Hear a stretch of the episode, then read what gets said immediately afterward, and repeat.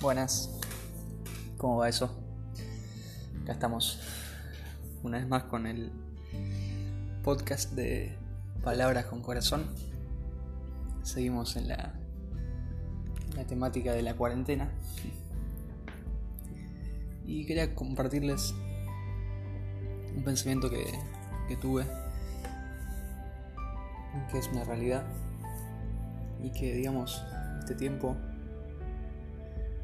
hace que sea quizás lo más importante para, para todos los que nos identificamos como seguidores de Jesús, creyentes, evangélicos o como, como se lo llame. y creo que el punto en común entre todos que esta cuarentena, este aislamiento, es una prueba. Claro que es una prueba en muchos sentidos, ¿no? Pero en el sentido espiritual, creo que este tiempo es la prueba de la verdadera espiritualidad. ¿Por qué les digo esto? Porque en los días que estamos y que nos quedan en casa, la espiritualidad que tenemos que que demostrarnos la espiritualidad que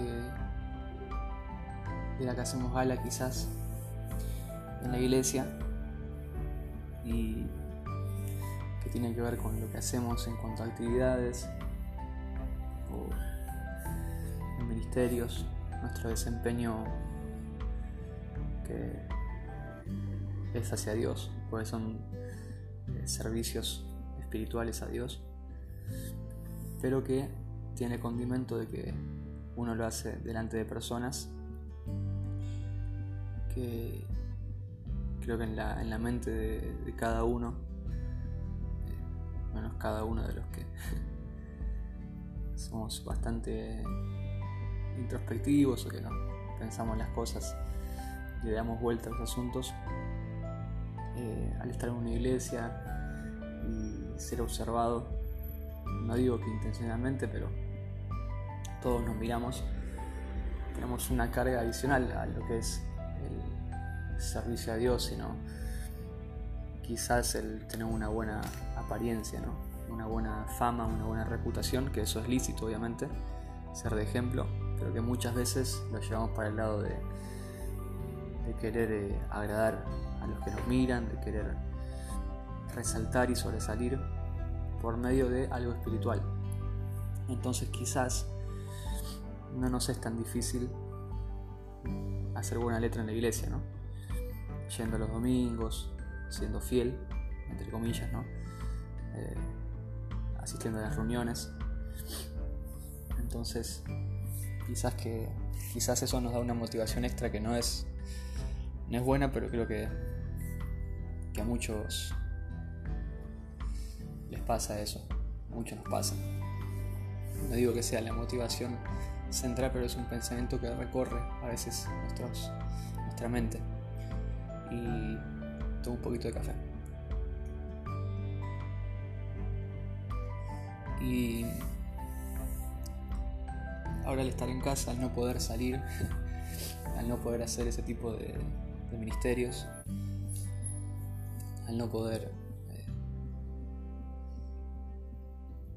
hacer actividades fuera de nuestro hogar, toda nuestra espiritualidad queda reducida a la casa.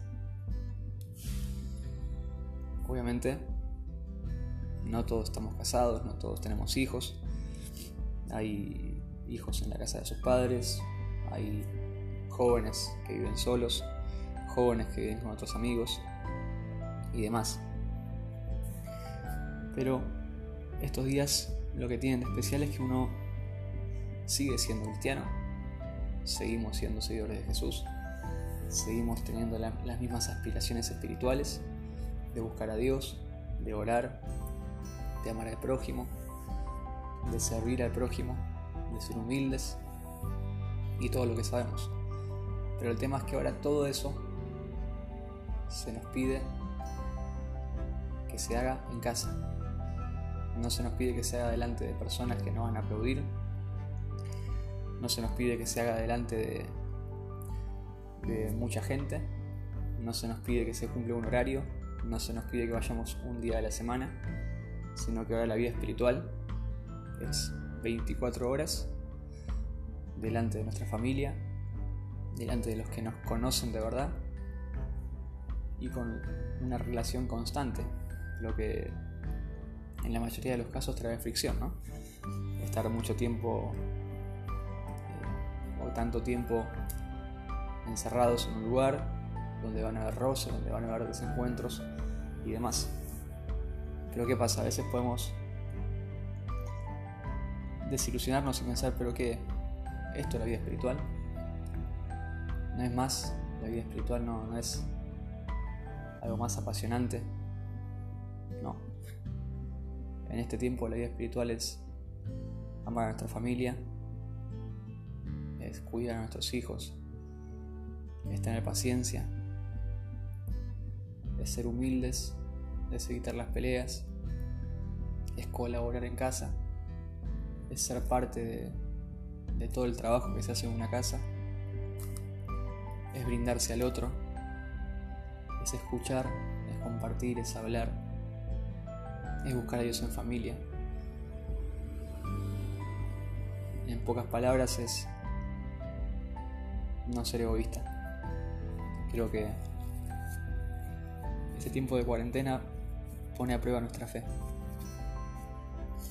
Si pensábamos que la vida cristiana era una vida que solo tenía que ver con lo sobrenatural, el condimento que le daba valor a, esta vida es lo espiritual y, las grandes cosas. Bueno, ahora vamos a tener que descubrir esas grandes cosas y lo espiritual en nuestra casa, en lo sencillo. Estamos desafiados a, descubrir a Dios y a descubrir su gracia, su misericordia en nuestro hogar. Ya cambiar nuestra manera de pensar y empezar a, a darnos cuenta que la vida de Dios se vive en todos lados y especialmente con nuestra familia. ¿Por qué digo que nos pone a prueba? Porque, como decía antes, si éramos caretas y en nuestra casa éramos una cosa y en la iglesia éramos otra, ahora ya no está esa posibilidad. Si, si de verdad queremos que nuestros hijos, nuestros hijos e hijas eh, reciban un testimonio verdadero de nosotros, tenemos la mejor oportunidad. Si no queremos que nuestra espiritualidad sea solamente los domingos y los sábados en actividades, tenemos la mejor oportunidad, es poder demostrar un carácter distinto una vida distinta en el desayuno, en los juegos, en la mesa, cuando comemos, al acostarnos, al ayudar a los chicos a hacer la tarea. Y es difícil, no, no es fácil, pero esta es la mejor oportunidad para que nuestros hijos y nuestra familia vean que de verdad nos importa Dios. Para nosotros Dios no es algo del fin de semana, de un momento de la mañana, cuando leo lloro y después me olvido sino que Dios para nosotros es cualquier día, en cualquier lugar y en cualquier momento. Como decía antes, esto no, quiere decir que sea fácil, porque eh, por algo nos gusta tanto eh, cumplir con una actividad y un domingo porque es más sencillo. Es todo lo contrario, esto es difícil, porque requiere de nosotros una dependencia de Dios constante. Requiere de nosotros humildad para decir Dios, la vida con vos sigue acá. Y quiero ser consciente de vos en mi casa, quiero ser consciente del valor de lo que me das, quiero ser agradecido, quiero darme cuenta de, tu gracia en, la comida, quiero ver tu gracia en mis hijos, no me quiero acostumbrar en mi casa, quiero, quiero realmente buscar tu reino en mi casa. Justo ya hace unos días me preguntaba, pero no es más que esto la vida espiritual. ¿Dónde está la vida espiritual? Mi vida parece muy parecida a la de los demás. Y justamente ese es el desafío. Vivir la vida espiritual de manera sencilla pero verdadera. Al menos si pensamos en Jesús, Jesús no... Obviamente que hizo milagros y había de condimento sobrenatural siempre en Jesús porque es Dios. Pero si vemos su vida, fue una vida bastante sencilla. Él no, buscaba eh, reconocimiento ni nada de eso. Él caminaba, conversaba, se sentaba a comer, acompañaba, escuchaba, ayudaba, mostraba gracia, misericordia, cuando había orgullo teológico, orgullo religioso. Eh, hablaba con dureza porque quería rescatarlos de eso. Pero su vida fue una vida esencial en la que él vivió con lo que necesitaba. Pero su centro, su enfoque era Dios y las personas. Y en nuestras casas tenemos esa misma posibilidad, una vida sencilla, esta puede ser rutinaria, pero es una vida en la que Dios está presente y en la que tenemos personas a las cuales amar, a las cuales bendecir, con las cuales tratar y dejarse bendecir. No es solamente lo que yo doy, sino lo que recibo de mi esposa, lo que recibo de mis hijos. Dejarme corregir. En casa vamos a tener que dejarnos corregir, aunque nos cuesta, aunque eso golpea nuestro orgullo y no nos gusta. Pero yo creo que esta cuarentena, este tiempo de estar en casa, si lo miramos desde este, de este lugar, de esta perspectiva, creo que va a ser de gran ayuda y de gran de mucha bendición para nuestra familia, va a fortalecer nuestros hogares. Creo que el desafío es involucrarnos en la vida espiritual en casa. Como antes mencionaba, Jesús dijo, busquen el reino de Dios y su justicia. Y creo que acá, en casa, tenemos esa tarea ¿no? de buscar el reino de Dios en nuestra casa, de buscar a Dios, de, de desear que Dios esté presente acá, en el living, en el cuarto de tus hijos, en la cocina, en el descanso,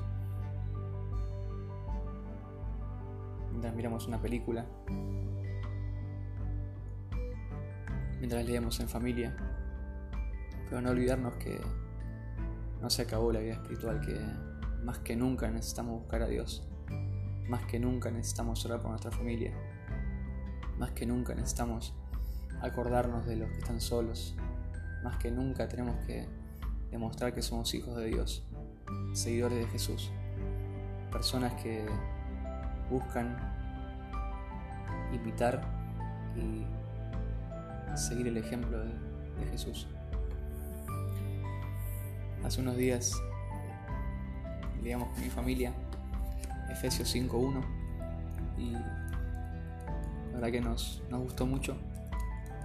Creo que es la regla que tiene que guiarnos en, en toda la vida, pero también en este momento en casa particularmente dice, por lo tanto, imiten a Dios en todo lo que hagan porque ustedes son sus hijos amados. Vivan una vida llena de amor, siguiendo el ejemplo de Cristo. Él nos amó y se ofreció a sí mismo como sacrificio por nosotros, como aroma agradable a Dios. Y una vida en la que imitamos a Jesús, en la que en la que Él es el centro para nosotros, es una vida llena de amor, como dice acá. Una vida de imitar a Dios es una vida de imitar a Jesús, la imagen del Dios invisible. Una vida en la que nosotros recibimos el amor de Dios, dice, imiten a Dios en todo lo que hagan porque ustedes son sus hijos amados. No limitamos a Dios porque es una orden y punto. Tienen que imitarlo, listo, háganlo. lo, que nos, lo que nos puede motivar realmente a imitar a Dios en la vida llena de amores porque somos sus hijos amados, porque Él nos amó primero, porque nos reconocemos a nosotros mismos como hijos, no solamente hijos adoptados, sino hijos amados. El amor de Dios está sobre nosotros, está en nosotros. Somos amados por Dios. A Dios. Dios no nos considera una carga, sino que somos un deleite para Él. Y únicamente al reconocernos en esa posición delante de Dios, al, reconocernos como, como objetos del amor de Dios, solamente eso nos va a motivar realmente a decir, yo quiero imitar a mi papá, yo quiero ser como mi papá, quiero ser amoroso como Él lo es conmigo. Y es una vida llena de amor, una vida en la que el amor es, el, es la guía, es lo que nos motiva. Y el amor que nos motiva no es un amor romántico, no es un amor que tiene que ver solamente con mis sentimientos, es un amor que es una decisión. Es el amor que sigue el ejemplo de Jesús, el que se ofreció a sí mismo, el que se dio voluntariamente, no fue obligado. Es el Jesús que se dio a sí mismo, no, no dio algo, dio su vida, su tiempo, su cuerpo, su sangre es una vida que, que ama al ofrecerse uno mismo como sacrificio. Es un amor que cuesta, que no es fácil de, transmitir, no es fácil de, de demostrar, pero es una decisión y esa decisión nos lleva hasta el sacrificio, hasta hacer lo que no tenemos ganas de hacer y hacerlo como aroma agradable a Dios. Es un amor que agrada a Dios y hace bien al prójimo. Por eso creo que no tenemos que descuidar nuestro corazón, no tenemos que descuidar nuestra vida espiritual, porque si queremos ser luz en casa, si queremos vivir la vida espiritual en nuestro hogar, necesitamos estar siendo conscientes de que somos hijos amados de Dios porque sin eso nos vamos a cansar muy rápido y vamos a abandonar en el camino. Pero si el amor de Dios está presente en nosotros, va a ser mucho más fácil. Así que bueno, desde mi living y esperando que sea de bendición. No lo digo porque yo lo haga perfectamente, es mi deseo, fallo eh, mucho, pero deseo ser de bendición a mi familia y de ejemplo. Así que desde uno más que intenta, te animo a que, que puedas considerar esto. Te mando un fuerte abrazo.